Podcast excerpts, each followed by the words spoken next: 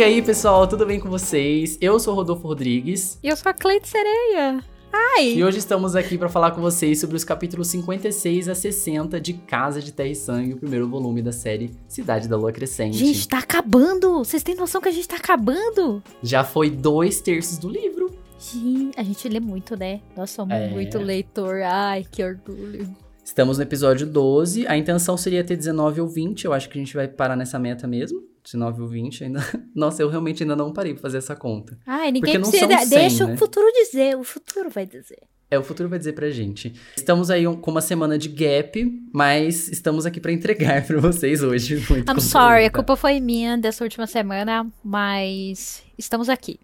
O livro não saiu do lugar, vamos entregar o que entregaríamos na semana passada, é isso. Bora, bora, bora. Vamos pro resumo dos capítulos então? Vamos. Bryce e Hunt ligam para os pais de Bryce, contam como se aproximaram e Hunt expõe a dor que Bryce sente, o que a leva a ser pressionada pela mãe a tratar. Bryce conta sua história de nascimento e aproximação dos pais ao Hunt. Recebemos mais detalhes sobre os Sintés, e eles procuram por mais detalhes no mercado da carne.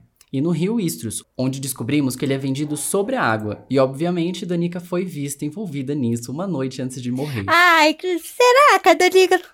Putz, ninguém esperava que ela tava envolvida nesse rolo Cada também, né? episódio, Oh, é, cada episódio novo é uma, uma revelação sobre a Danica. Meu Deus. E não para mais, vai ser assim pra sempre agora.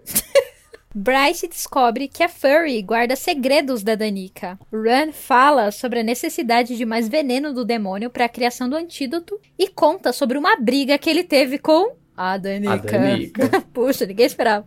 Bryce tenta acesso aos arquivos das indústrias Redner e sofre bullying da matilha de lobos no dia do aniversário da Danica. No fim do capítulo 60, temos enfim.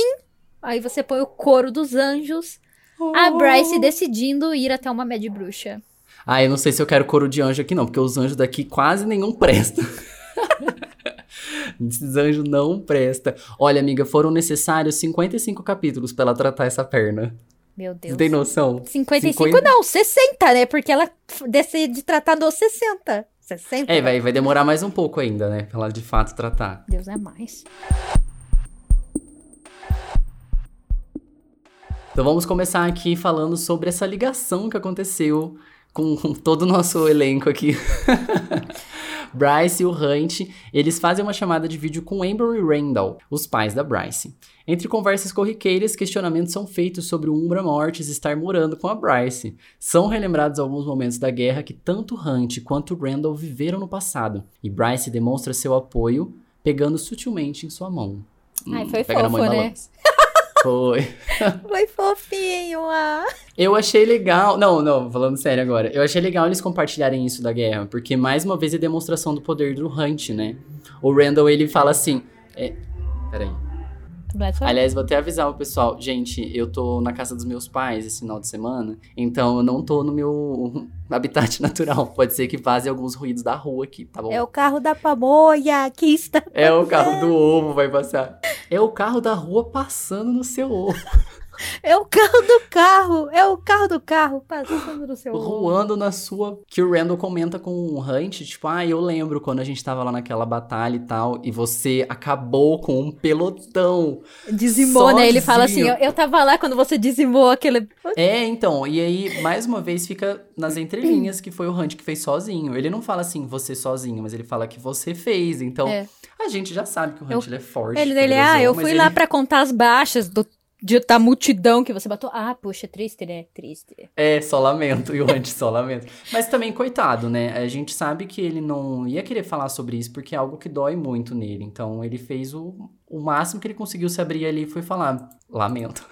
é, vai ficar por isso É mesmo. sobre isso. é. A Amber até pergunta se o Hunt sabia da existência do geleia geladinha. E após confirmação, a Amber diz que se ele sabe disso, a Bryce gosta realmente dele. Ah, eu achei fofo. Foi. Mostra fofo. que realmente a mãe conhece a filha que tem, sabe? A mãe conhece a filha que tem. É sobre isso. Não só isso, né? Mas também que ela, ela fala que ela. Ai, agora eu não lembro se era na mesa que tava. Eu tô vendo o pó da mesa aí, hein? Que a Amber fala Aham. assim. Não tem, não.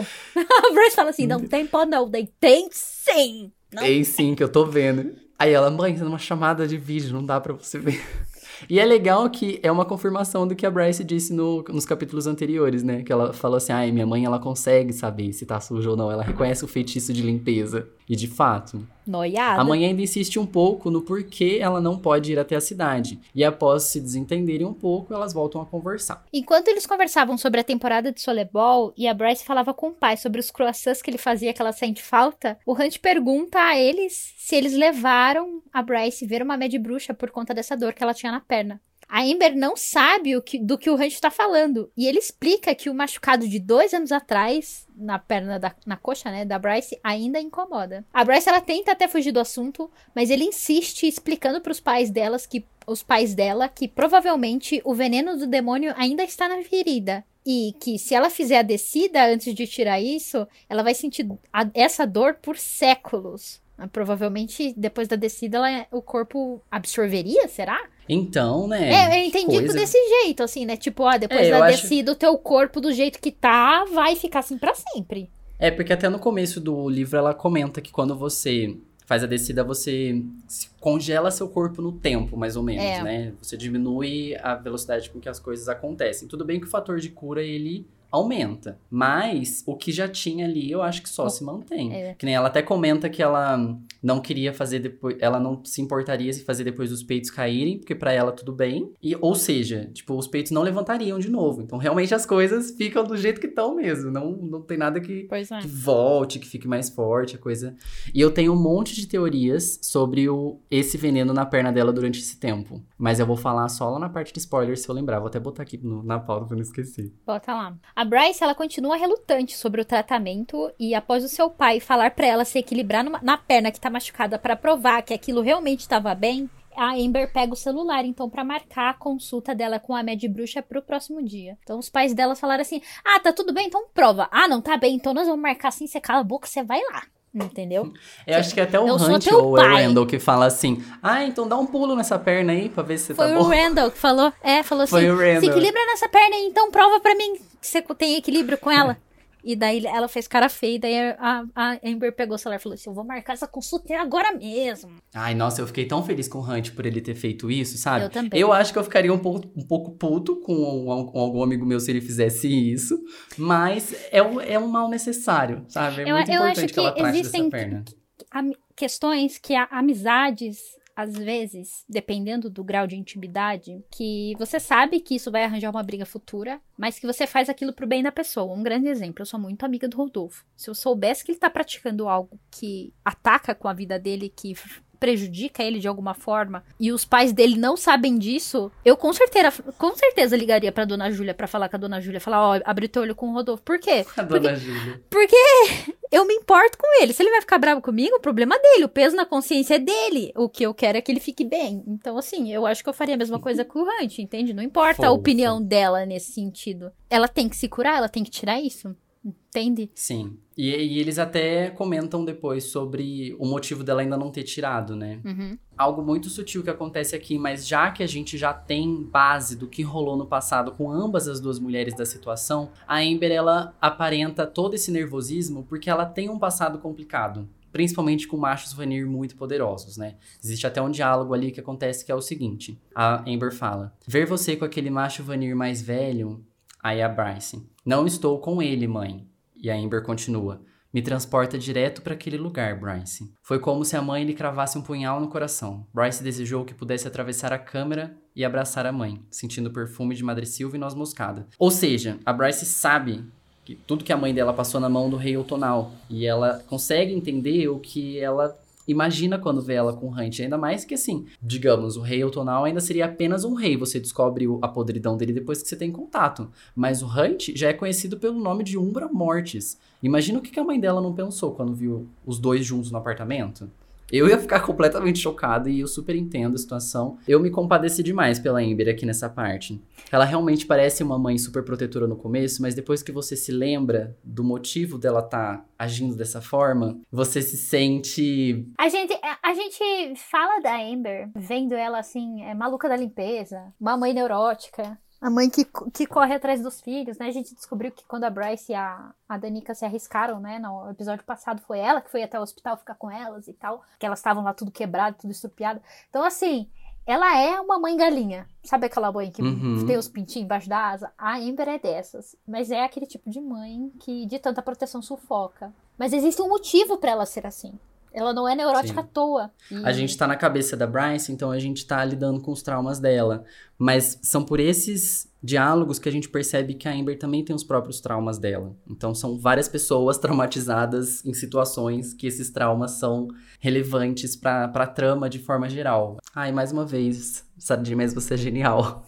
em construção de personagem, Sim, né? sim. E aí é é revelado pra gente o motivo da Bryce não ter tratado a ferida esse tempo todo. Por que, que ela não quis tirar esse veneno que tá na perna dela? Por que, que ela ainda insiste em ficar com aquilo lá, sendo que a gente tá falando de um mundo mágico, onde você vai em qualquer esquina, você fala com a Mad Bruxa, ela faz um Paranauê ali e tá tudo certo. E após encerrar a ligação, a Bryce ela entra num papo muito interessante com o Hunt e eles falam a respeito de pontos muito importantes da vida deles, né, da vida da família Quinlan.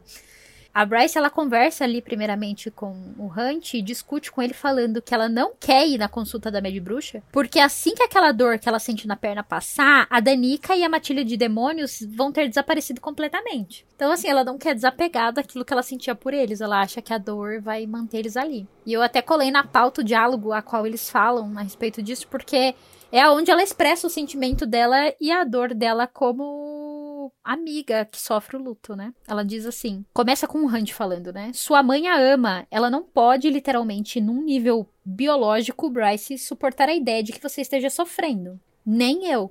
E daí a Bryce diz: Você mal me conhece. Você é minha amiga. As palavras Ai. pairaram entre os dois. O anjo inclinou a cabeça outra vez, como se pudesse esconder sua expressão enquanto emendava. Se quiser minha amizade. Por um instante ela o encarou, a oferta lançada, a vulnerabilidade discreta. Aquilo pegou a irritação ainda mais em suas veias. Não sabia atalar. A tímida esperança naquele rosto quase a destroçou. Somos amigos desde o segundo em que achou que geleia geladinha era um vibrador. a Bryce. É o jeito mais Bryce de falar, reiterar o que a mãe disse, né, sobre É. geleia geladinha. Eu não sei falar geleia geladinha, eu sempre falo geledinha, né? Geleia geladinha. É um trava-língua. Ela só confirmou o que a mãe disse, né? De É. fato, Hunt. Nós somos amigos desde este momento. Porque, mais uma vez, lembrando a vocês que o Geleia Gela- Geladinha não é só um boneco. Ele representa muito pra Bryce. A forma como ela se sentiu. Ela teve o sentimento de pertencimento das outras crianças que, né, eram Vanir. E ela era uma pessoa semi-férica, semi-humana e que sofria tantos preconceitos por ser quem, quem era. Então, se ela abriu essa ferida pro Hunt, é porque o caminho da, da amizade dos dois tá ali. Ai, eu, eu fico emocionado. Fico tão. Muito acho tão boiolinha. fofos os dois. Muito boiolinha. Muito, Muito cadelinha boiolinha. dos dois. Eu amo essas trocas deles. A Bryce, ela até comenta, né, amiga, que... A Bryce comenta até que ela se sente um pouco mal pelas amigas dela terem seguido a vida, né? Que todo mundo tocou a vida e ela ainda tá nessa, né? E mais uma vez é a gente entendendo que pessoas realmente reagem diferente ao luto. Sim. E aqui a gente vê que a Bryce, ela tem o ritmo dela e que ela não quer se desapegar dessa situação. E que ela tá ali assim. E ela fica se sentindo mal pelas outras pessoas terem conseguido e ela ainda não. Mas aí é legal ver nessas interações que ela conseguiu encontrar alguém que a ajude a passar por isso finalmente, sabe? Que tem sido o Hunt. Por mais que não seja intencional, ele tem sido a força que ela precisava ter, sabe? E é engraçado que geralmente esse tipo de força nunca vem das pessoas a qual você espera, né? Ela tinha duas amigas que viviam uma relação Uhum. próxima, a qual Que eram ela talvez tão, esperava... tão, tão quão amigas da Danica quanto ela Sim, era.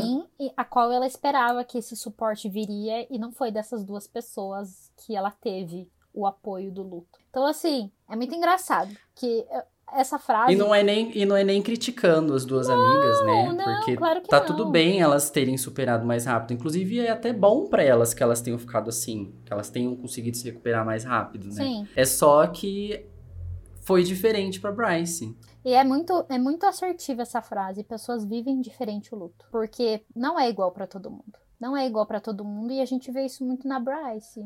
Porque Uhum. É, a gente vê que ela já aceita a morte, mas ela tem medo de esquecer o que essas pessoas significavam pra ela. é aprendizado, né? Vai com o tempo. Eu acompanho muito podcast de true crime, né? De crimes reais. Uhum. Então a gente lida muito. A gente lida, não, né? Eu, graças a Deus, especialista em mortes e, a- É. crimes, lido muito.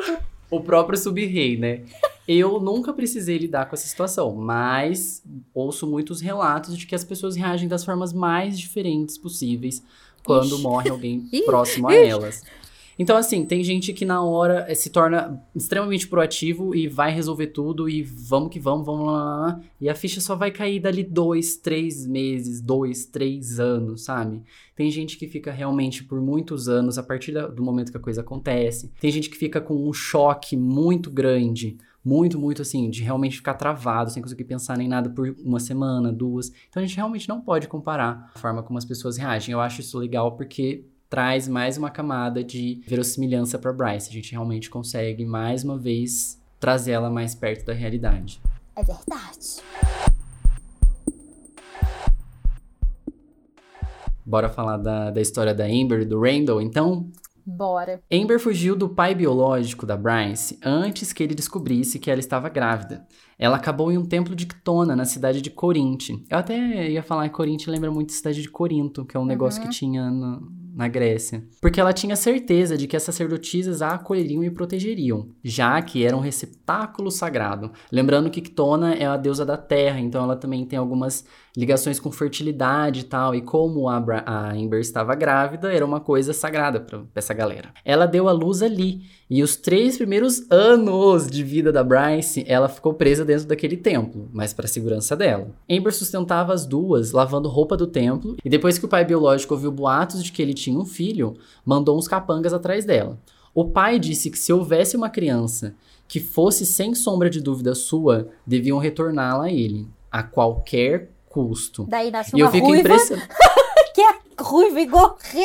Igualzinho a ele, né? Não, e aí eu fico impressionado com a habilidade da Bryce de ter conseguido evitar falar quem que era o pai dela aqui, sabe? Porque pra mim, eu não consigo ler isso aqui imaginando qualquer outra pessoa. Aí eu, aí eu falo, pô, caramba, hein, Randy, você realmente é um pouco devagar às vezes, né, cara? Que, que outro Que Cara, outro ia ter homem, outro capacidade de macho mandar teria capacidade. Exatamente, é a frase que eu ia Não falar. é nem assim, eu acho que os féricos, eles têm muita lealdade entre si, então eles talvez iriam atrás da filha, mas pra ter capanga, capanga, a gente não tá falando de um, dois, três guardas, a gente tá falando de capanga, sabe? Era pra ser alguém muito importante. E o Hunt, ah, tá bom, nem tchum, nem se tocou.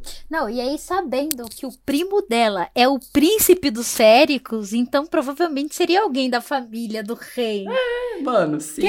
Entendeu? Eles tinham outros guardas em todos os lugares, o pessoal do templo ali, né? Da do templo de Quitona. Mas as sacerdotisas as tiraram da cidade na esperança de levar elas duas pro quartel-general da Casa de Terra e Sangue. Eu achei interess- até interessante, porque isso nunca mais é mencionado, né? Que existe, tipo, uma sede da Casa de Terra e Sangue. É, e que eu fica em que toda Elaine. casa tenha. Muito provavelmente todas têm. Onde a Amber poderia pedir asilo. Mas era uma viagem longa, ao qual as, as sacerdotisas não conseguiriam proteger ela de guerreiros feéricos. Então mudaram a rota e a própria Amber dirigiu por cinco horas até o templo de Solas, em Oia, para repousar e pegar o guarda sagrado que era o próprio Randall. Olha, olha o que um eu pouco te digo, que- entendeu? É um encontro maculado pelos deuses, entendeu? Maculado Porque pelos daí- deuses. Agora eu tomando o lugar de Não, Rodolfo, imaculado, né? é imaculado pelos deuses. Roubando a pauta de Rodolfo de falar de deuses, Tona e Solas eram apaixonados um pelo outro, você sabia disso? Sim. Eles aham. eram um casalzinho. E daí, uma protegida de Ctona e um, e um soldado de Solas juntos. Fala se não é o destino. É o destino. Olha, É o destino. amor. Mas eu acho que isso também foi um plano das, das sacerdotisas pra gan- garantir maior segurança pra Amber, né? Não, o que eu concordo sim, Eu acho é que foi um eles pouco- iam se foi apaixonar, proposital. tipo, ninguém É, isso ninguém né, esperava, né? amores, É, é os deuses fazendo as coisas funcionar. Aí a gente ouve um pouco mais sobre o Randall. Ele tinha acabado de voltar do fronte de batalha fazia um ano, mas as coisas que ele viu na guerra mexeram muito com ele, o que fez ele servir como acólito de Solas na esperança de espiar o passado. Ele estava a duas semanas dos votos definitivos, até que foi solicitada a escolta da, da Amber, né?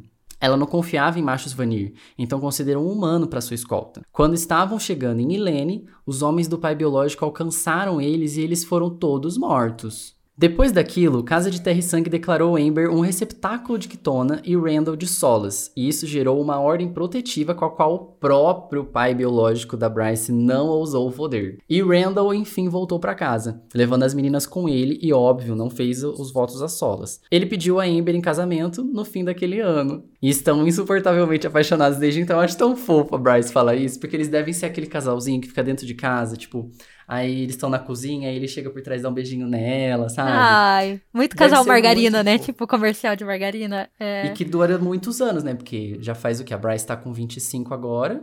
Isso aconteceu, ela tinha 3, então já faz pelo menos 21 anos, 21, 22 anos isso, né? Sim. E o que eu acho muito interessante e que é legal frisar é que o Randall ia servir como acólito de Solas. Isso quer dizer que ele ia fazer um voto de castidade. Ele ia ficar preso dentro do Sim. templo, servindo ao Deus ali, igual as acólitas fazem no, no templo, no da, templo Luna, da Luna. Né, que elas na, é, crescem, envelhecem ali, né? E morrem dentro do templo somente, né? Fazendo os serviços. Então, ele devia estar tá tão a bublé das né? ideias por causa da guerra, que ele falou: olha, eu simplesmente preciso espiar meus pecados tudo, vou viver igual um padre aqui e vou morrer assim, porque.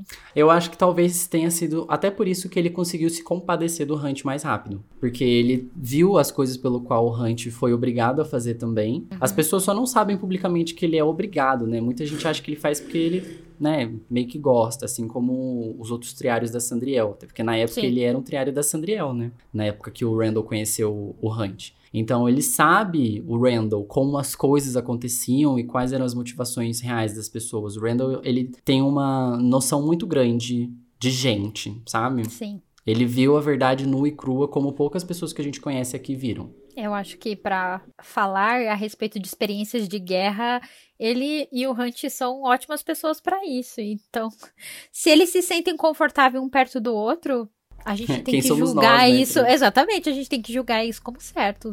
Mas aí, depois desse bololô todo que aconteceu, a Bryce ela foge no horário agendado que foi feito lá com a Med Bruxa e vai, em vez de ir pro consultório médico, vai pro mercado da carne procurar pistas sobre a droga, sobre o sintês. Esse era o terceiro dia de visita deles ali e eles ainda não haviam encontrado nada de interessante, não conseguiam falar com ninguém. Depois da Bryce ser grosseira com o Hunt sobre ele a lembrar de que ela não foi na consulta agendada, ele frisa para ela que nem todos são iguais ao pai babaca dela e que prova disso é a boa relação que a Amber e o Randall têm e que mesmo assim ele é psicótico com a segurança delas. Ele se mostra preocupado por ela não ir na consulta, né? E daí a Bryce quer usar de novo aquela moeda de troca de tipo, ah, eu não preciso de um alfa babaca. Ele falou, não tô sendo um alfa babaca, eu simplesmente quero que você Sim. fique bem.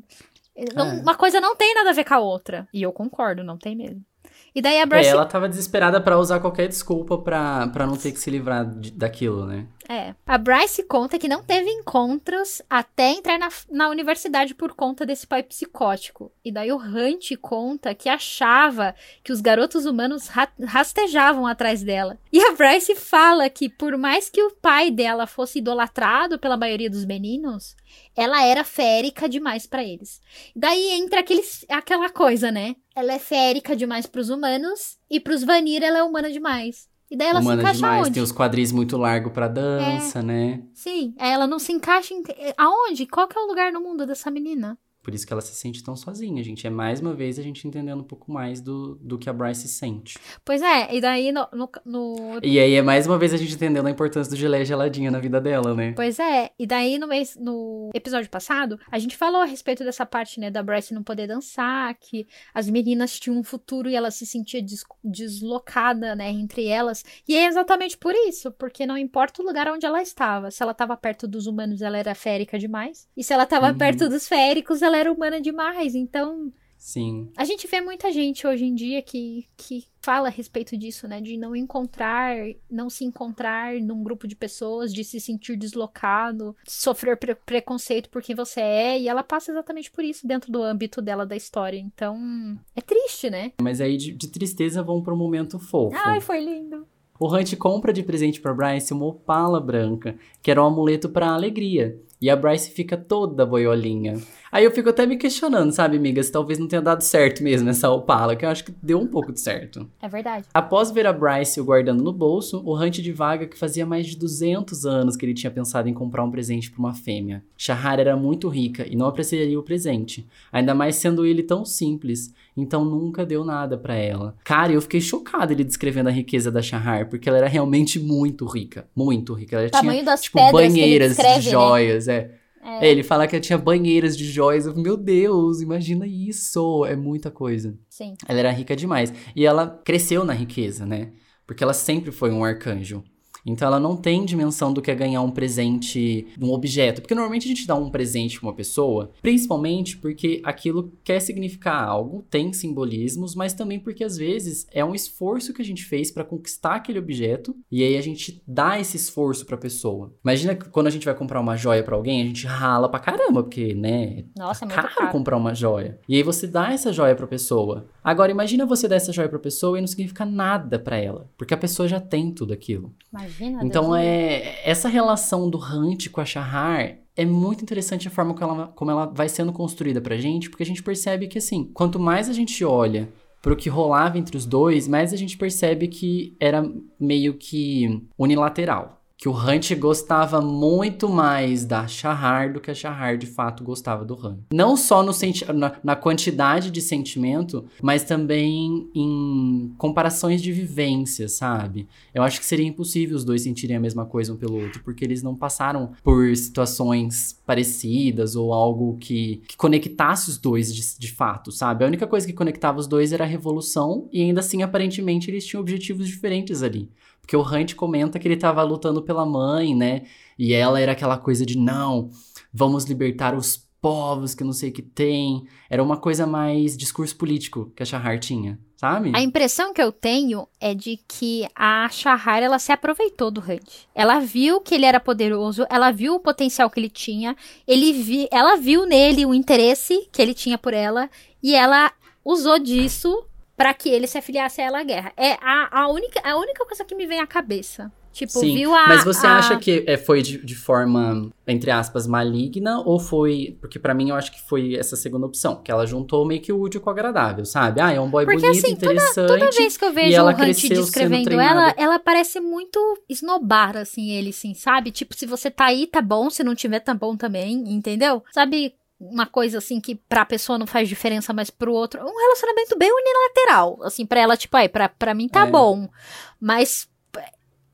É errado, errado, errado. Complicado. Só pra eu terminar o que eu tava falando, que ela cresceu acreditando nessa de que, tipo, um arcanjo provavelmente vai casar com outro arcanjo. Aí, como ela não tinha muitas opções, ela tinha o Hunt, que era interessante, que poderia ser tão poderoso quanto um arcanjo, então ela foi meio que treinada a gostar de caras poderosos, sabe? Não que ela de fato tivesse o sentimento. Mas infelizmente é coisa que a gente não vai ver, não vai descobrir tão já. Ou pelo menos, a menos que a Sarah conte pra gente, né? Numa entrevista ou alguma coisa assim. Porque a gente não tem tantos detalhes ainda sobre a relação dos dois. Eu nem quero do saber. Da Shahar. Melhor que a gente não O saiba. né? passado não me interessa.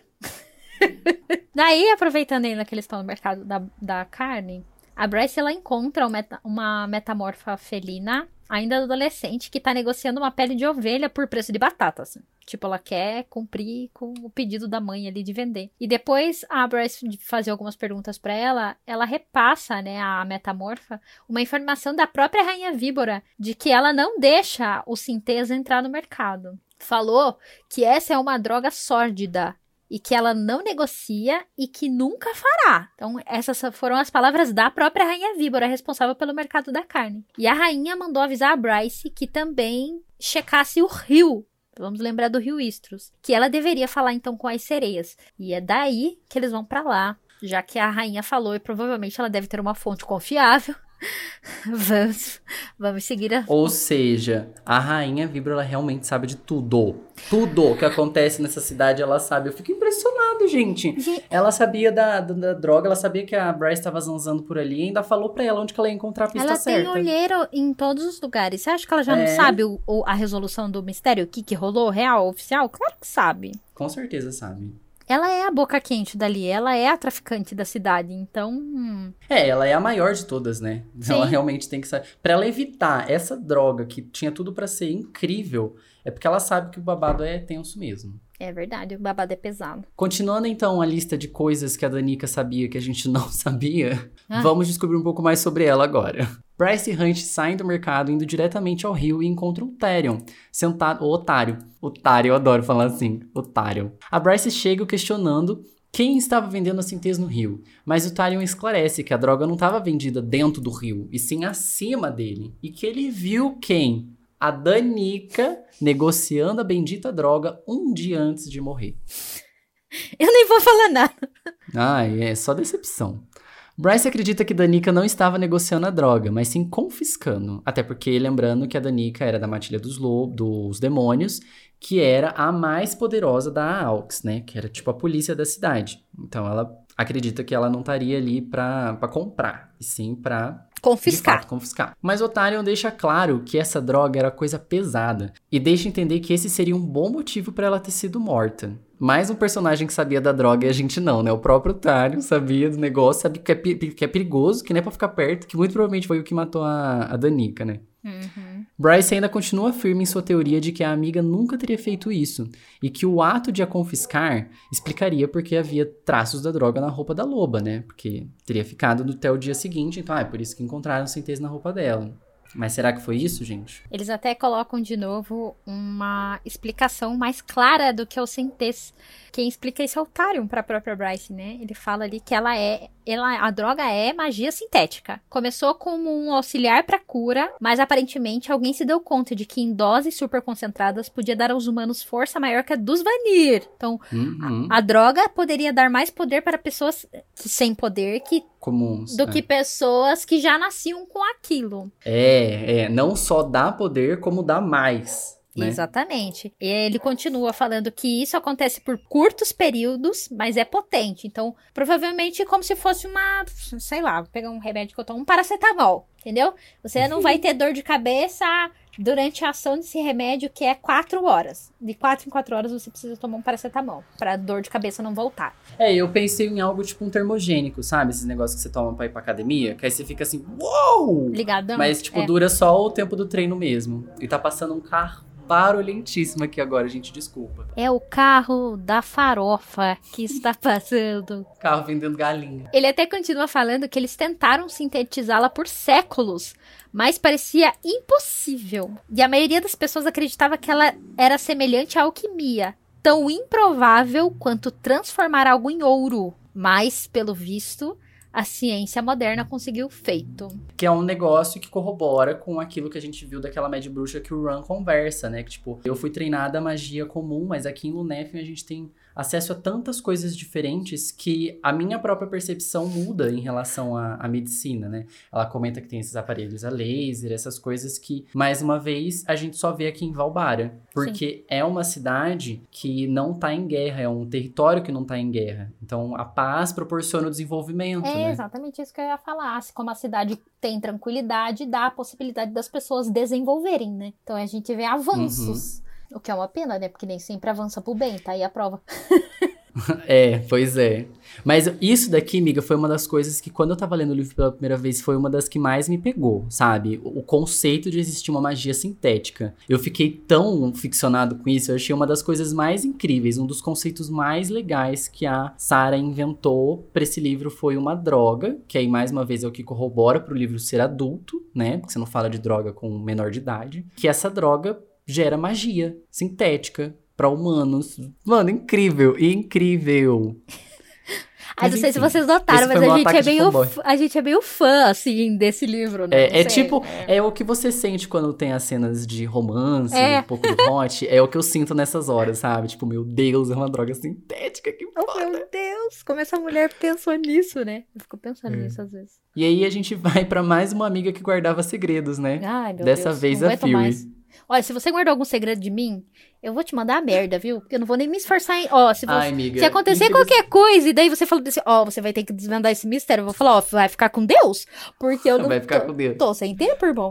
Não, amiga, eu não guardo segredo. Infelizmente, não guardo nada tão relevante assim. Bom mesmo. Nem nada irre irrelevante também, não guardo nada irrelevante também. Ah, não, um segredinho todo mundo tem, sabe? Mas aí.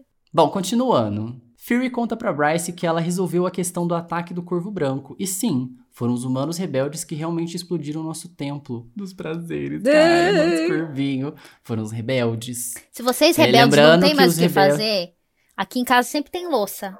Vem aqui lavar a louça, varrer um quintal, fica explodindo meus empreendimentos. Eu e Rodolfo estamos tendo que fazer esse podcast sentado nas pedrinhas. Pois é, cara. Aqui? Muito difícil. É difícil, é difícil. Inclusive, se vocês quiserem enviar um pix pra ajudar aqueles.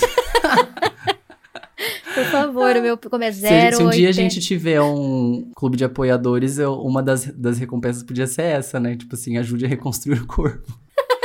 Sabe ó. que tem os nomes, né, dos diferentes, dos níveis, diferentes níveis de, de apoio. Eu amo.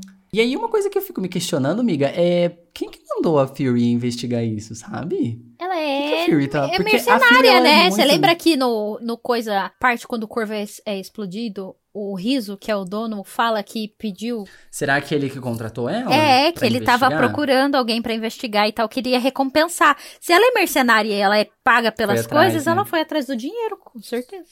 Então fechou. A Bryce pergunta pra Fury se a Danica já tinha falado com ela sobre a sintez, e a Fury deixa bem claro que a Bryce não deve mexer com isso.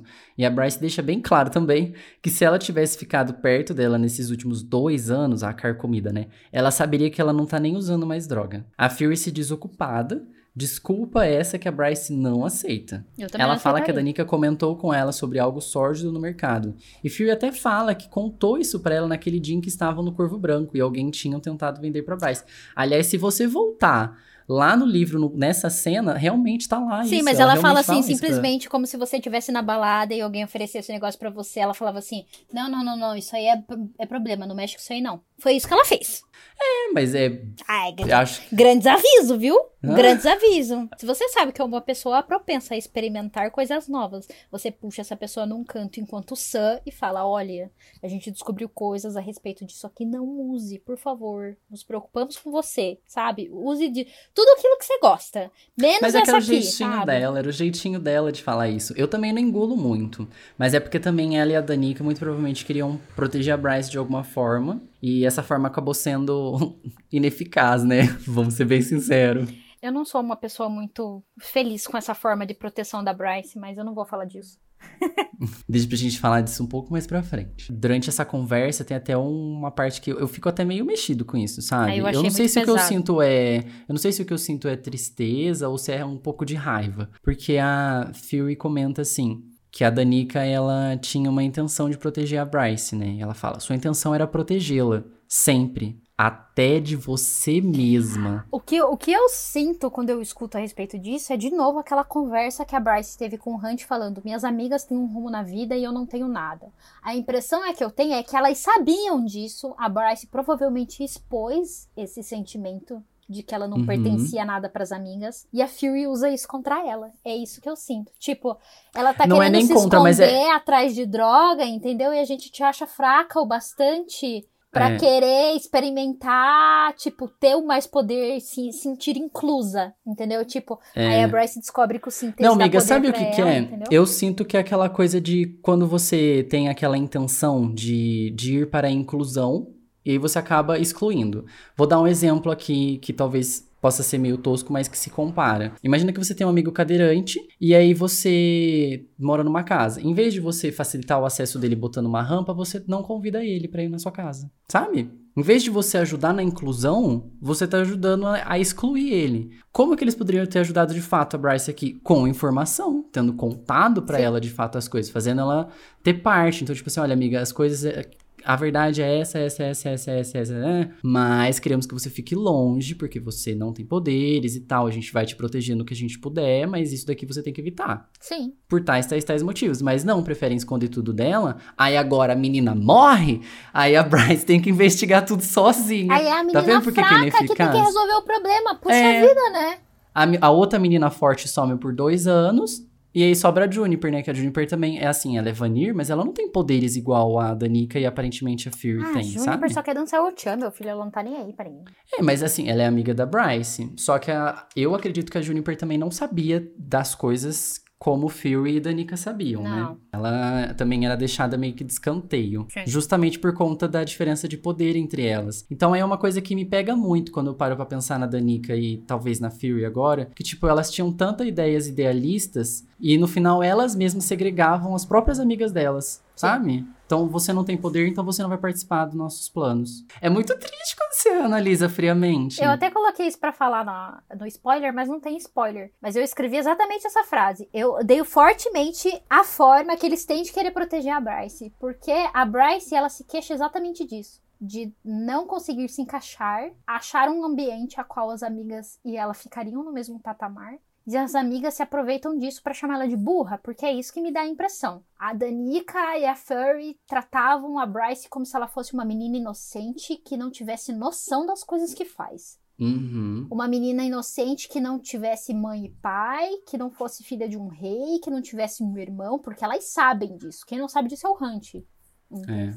Então, assim, a Bryce ela não é tão inconsequente. Ela é uma pessoa Sim. responsável. Uhum. Ainda nesse capítulo que a gente tem tantas informações sobre a droga, a gente também tem algumas informações sobre um possível antídoto para essa droga. A Bryce liga em seguida pro Ram para perguntar se a Mad Bruxa explicou para ele como essa droga chegou ao mercado. E após ele falar que só conversaram sobre estudos da droga, ele menciona que a bruxa precisa de mais venenos do Crístalos para ter um antídoto. A Mad Bruxa acredita que a própria magia pode agir como uma espécie de estabilizante para o veneno, de modo a produzir um antídoto. Lembrando, para quem já esqueceu, que quando o Cristalus mordeu o Hunt, o Hunt ficou sem poderes, né? Então faz sentido o antídoto para uma droga que cria poder, você usar um antídoto que tira poder. Então, se o veneno do Cristalus já faz isso naturalmente, eu acho que criar um antídoto usando ele não seja tão difícil, né?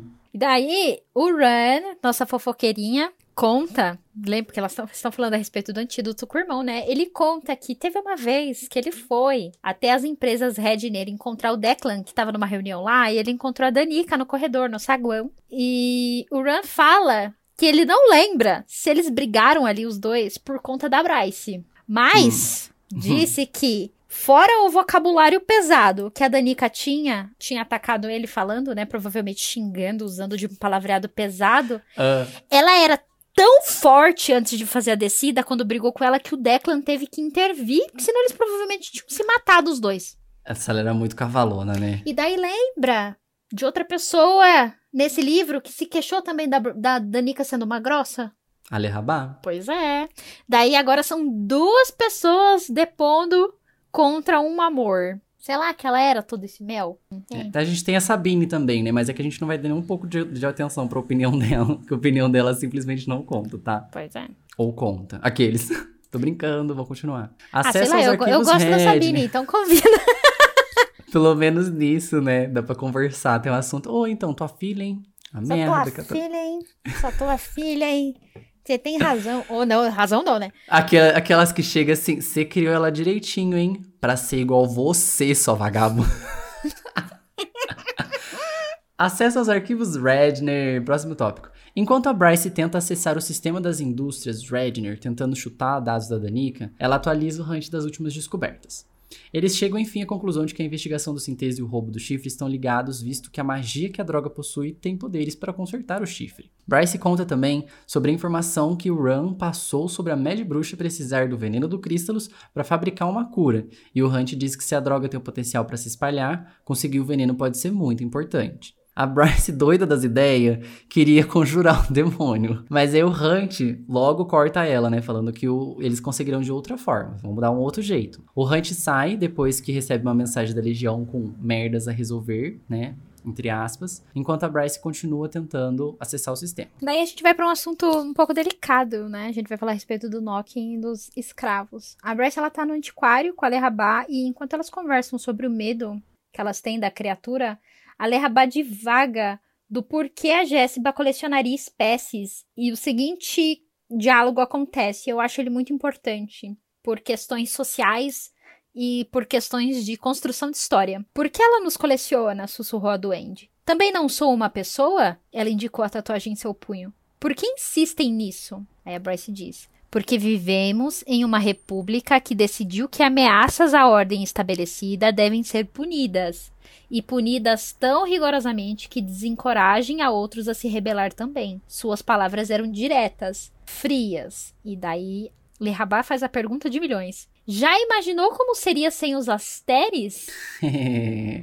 Risos nervosos. E daí a Bryce corta a situação ali Cala nervosa. a boca, garota, cala a boca. Exatamente. E daí a Lerrabá fala, o Ati conversaria comigo. E daí a Bryce fala, o Ati é um, escravi um escravizado sem nada a perder. E daí a Lerrabá usa como moeda de troca e cala a boca da Bryce. Não fale assim, bebê, sibilou Lerrabá. Sempre há o que perder. Você tem a tua vida, cara. Não se esqueça da tua vida. Por mais escravizado que você seja, você ainda tem a sua vida. E você ainda tem pessoas que você ama, né? Sim. Que é, consegue ser um pouco pior, dependendo do, das suas, dos seus princípios, né? Eu, eu acho esse, essa parte muito pesada, sabe? Porque nela a gente vê tanto o ponto de vista da Lerrabá, que não tá errado, né? De Uhum. querer a liberdade e não entender o porquê disso. Mas a gente também tem o ponto de vista certo da Bryce. Sim, eu ia Onde comentar dentro sobre a de uma Bryce república mesmo. precisa ter a ordem. Não que Sim, isso e a- seja certo. Não concordo com a forma de escravizar. Mas que para se manter a ordem é necessário regras. Mas não da forma fria e tão pesada ao ponto dela ter medo de falar isso perto de um, dentro de um ambiente a qual ela sabe que com certeza ela está sendo monitorada. hein? A minha perspectiva disso que a Bryce diz também é de um ponto de vista dela, sabe? Uhum. Que ela se vê como uma humana também, que não tem tantos direitos. Ela tem quase que tão poucos direitos quanto os escravos têm, sabe? Escravo não tem direito nenhum, humanos têm, tipo, um, dois, três, enquanto o Vanir tem um, um riacho de uma cachoeira de direitos. Que ela cresceu com essa ideia de que humanos têm que ficar em seu lugar e que nenhuma movimentação humana tem que ser encorajada também, entendeu? Então, eu meio que senti essa, essa percepção dela sobre o controle do governo, sabe? Da república. Não, eu concordo. A gente sentiu raiva da Danica, agora a gente vai sentir raiva de quem odeia a Danica também. Porque esse livro foi feito pra gente passar raiva. porque estamos no aniversário da Danica. Happy A Bryce sai do antiquário direto pra padaria, com uma caixa de papel que ela vai até a beira do Istros e conta ao Hunt que ficou chateada que nenhuma das amigas, até mesmo a mãe dela, não lembrou que o dia de hoje a Danica estaria fazendo 25 anos. Para comemorar, a Bryce comprou croissants de chocolate em homenagem a ela. E quando ela resolve abrir a caixa, ela e Hunt olham que tá escrito lixo, um ataque direto a Bryce. Enquanto a Bryce só pede para ele jogar fora, o Hunt se revolta e vai atrás dos lobos. Porque ele sabe muito bem quem que tem, quem que conseguiria ser a doida pra fazer esse trem, né? Hunt chega no Bosque da Lua e prende a Melly pelo pescoço. Fala pra ela que pra não chegar mais perto da Bryce. Enquanto o Ethan se faz de desentendido. ah, você acha que ele se fez de desentendido? Ah, ele, ele, ele parece estar desentendido pro Hunt. Ele está se fazendo de desentendido. A gente sabe que não, que ele não sabia, mas não é agora que a gente vai descobrir isso, né? Ah, sim. É, mas meio que fica meio que subentendido ali, que ele É. também, ele realmente de fato não sabia mesmo, né? E aí, enquanto o Ethan tá lá, né, choramingando pelos cantos, o Hunt repete pra deixarem ela em paz. E ele fica bem puto mesmo, dá pra ver que o Hunt tá full power ali, segurando a, a Amélia pelo pescoço contra uma parede. Tipo, da forma mais louca Gente, possível. E soltando noção, raio, assim, o ele Hunt, tá com uma... ele tá com uma coroa que limita os poderes dele. Ele segurou com uma parede de raios uma matilha pra Sim, é isso que eu ia enforcar a falar. Melee, que é a alfa da matilha Aham. contra a parede. Eles usam os, os lobos ligando pra auxilia pros anjos, tipo, oh, Hunt tá louco! Desesperado, pelo amor de tá Deus. louco, tipo. E ele dando conta de tudo, ele junto. Imagina o poder desse homem. Ele estava É. com poder limitado aqui, vamos lembrar disso. Imagino o que ele faria sem essa bendita dessa coroa, né? Daí, quando ele volta até a Bryce, ela tá apavorada que ele tenha feito algo que o prejudicasse. Mas o Hunt fala que ela é seu reflexo. Então ele iria, assim, defender ela. Ai, cara, que fofos. Eu acho legal porque aqui ela não podou ele, sabe? Ela também tava com raiva e ela falou, mano, eu confio em você, mas pelo amor de Deus, não se prejudica. Homem de Deus, não se prejudica. Não é pra tanto, Spoiler, né, homem? prejudicou. prejudicou, gente. O Hunt, nossa, ele, o Hunt vai se fuder por ter feito isso depois, mas depois a gente fala sobre isso. Verdade. Ah, eu fiquei muito puto também, fiquei muito chateado. Não precisava a Melly ter feito isso. Melhor sabe? desgraçada. Último ato deste capítulo, que é o 60. No outro dia, a Bryce liga pro irmão, pedindo o número da Mad Bruxa. E após avisar a Jéssica que vai em uma consulta médica antes do serviço, ela avisa o Hunt que ela sabe onde eles vão encontrar o veneno do Crystalus pra fazer um, antídoto. E onde é que tá, né, gente? E eu te dou um spoiler de onde que tá esse antídoto. Numa coxa bem gostosa. Tá numa coxa de uma grande gostosa. É sobre Uma grande gostosa. uma grande gostosa. Pô, demorou, hein, também pra, pra perceber, porque foi um, um ou dois capítulos até ela falar assim, ah, não, realmente, isso na minha perna. porque ela queria invocar o Crístalos, mano, não precisava ter ali na Ela, perna ela dela. faria qualquer, de, qualquer coisa, entendeu? Mas não mexe na minha É. perna, não mexe na minha perna. É, eu invoco o, o demônio, mas a minha perna se deixa Eu quieta. luto contra um demônio, um dos mais fortes que existem, só É. pra não encostar em mim, entendeu? E é com essa teimosia que a gente encerra o episódio de hoje, pelo menos a parte com spoilers, né? Já já a gente vai falar do... Não, Não. a sem spoilers. A com É, spoiler pelo menos a parte sem spoilers. né? Isso. Ah, vocês entenderam? Não se esqueçam de nos seguir nas redes sociais. Nós estamos no Twitter e no Instagram como arroba Corvo Branco Pode. Eu sou Rodolfo Rodrigues. Vocês me encontram no Instagram como arroba eufemismo, eu.fe.mis.mo. No YouTube também, gente, me procuram lá, eufemismo. E no Twitter, Rodolfo Longo R. E eu sou a Cleita Sereia em qualquer lugar. Isso aí. Arroba compacta, Cleita mamãe. Sereia. É. É. O arroba Cleita Sereia. É isso. Beijo, gente. Beijo. E até já já. Até.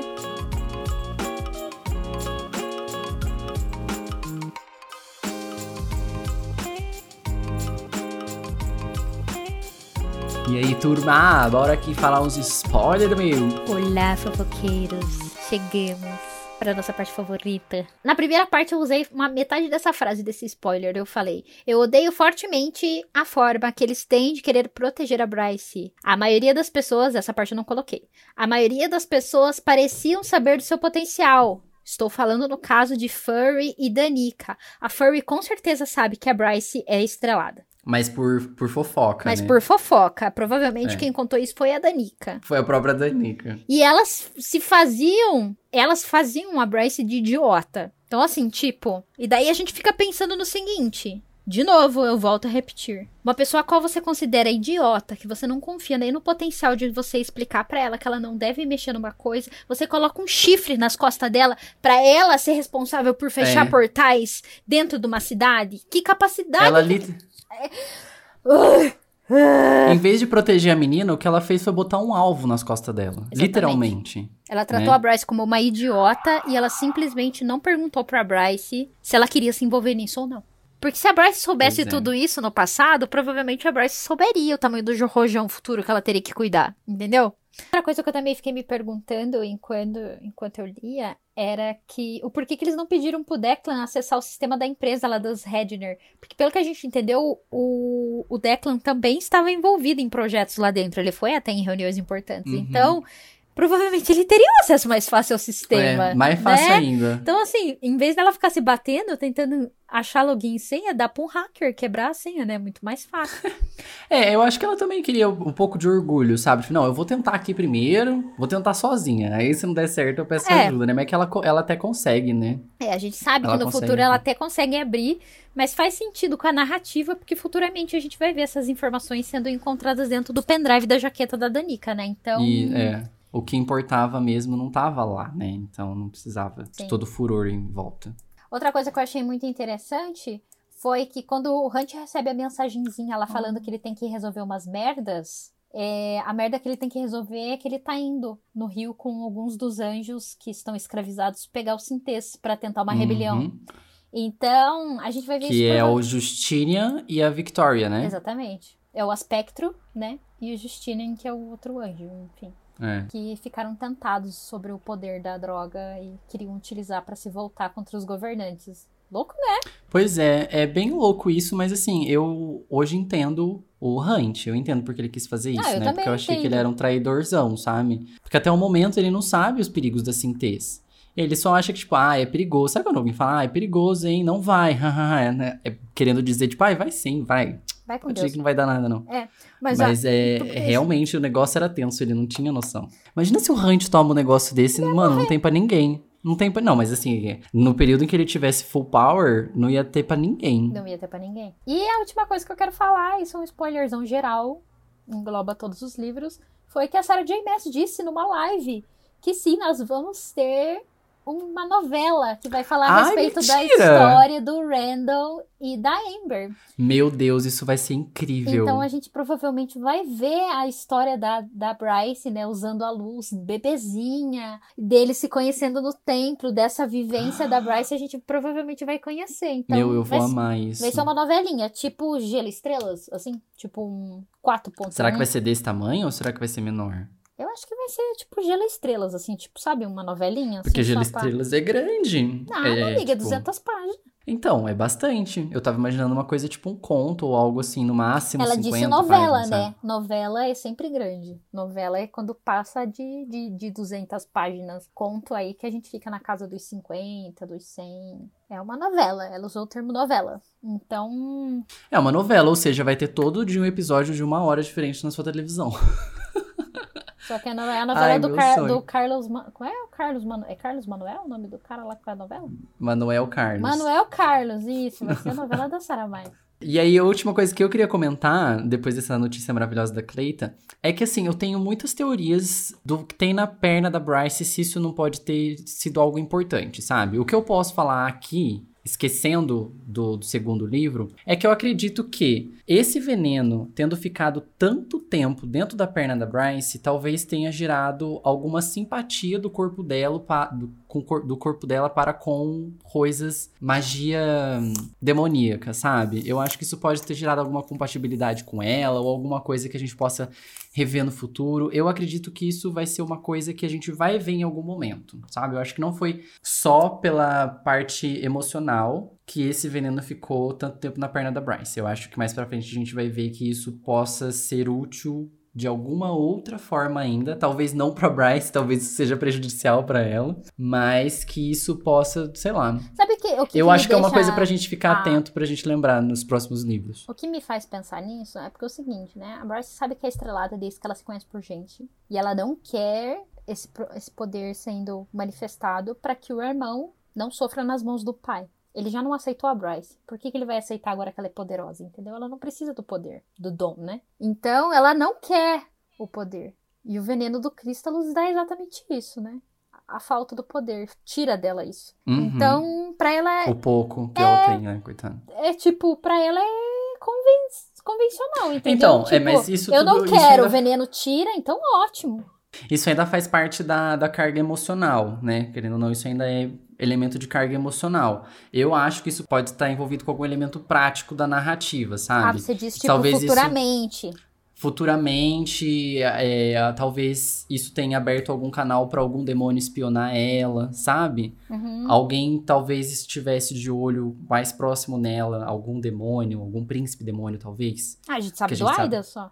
Entendi. Não sei, eu acho que talvez isso tenha- seja mencionado em algum outro. Sabe alguma coisa bem pequena? Tipo, em um diálogo, o Apollyon vai falar assim pra Bryce: Ah, então, aquele veneno na tua perna eu conseguia te ver, sabe? É, pode ser. Por que não? Eu acho que é uma. Um, um- É uma coisa possível, né? Não é uma coisa muito grande, mas assim, eu acho que é alguma coisa que quando aparecer lá na frente a gente vai lembrar disso, entendeu? É, tipo um traço de narrativa, assim, tipo, provavelmente numa frase besta ele consiga usar isso. Eu acho legal. é Eu acharia muito interessante se acontecesse realmente. Eu acho que sim. E é isso, pessoal. Essa parte dos spoilers hoje tá curtinha, mas a gente quis dar bastante é, atenção pra, pra Danica. A gente queria falar mal da Danica. Hoje tô brincando. Quem aqui não gosta da Danica, levanta a mão. Ê, gente, um beijo. Aqueles que não terminam. Um beijo. Até o próximo episódio. Fiquem com Deus e até. Bye bye.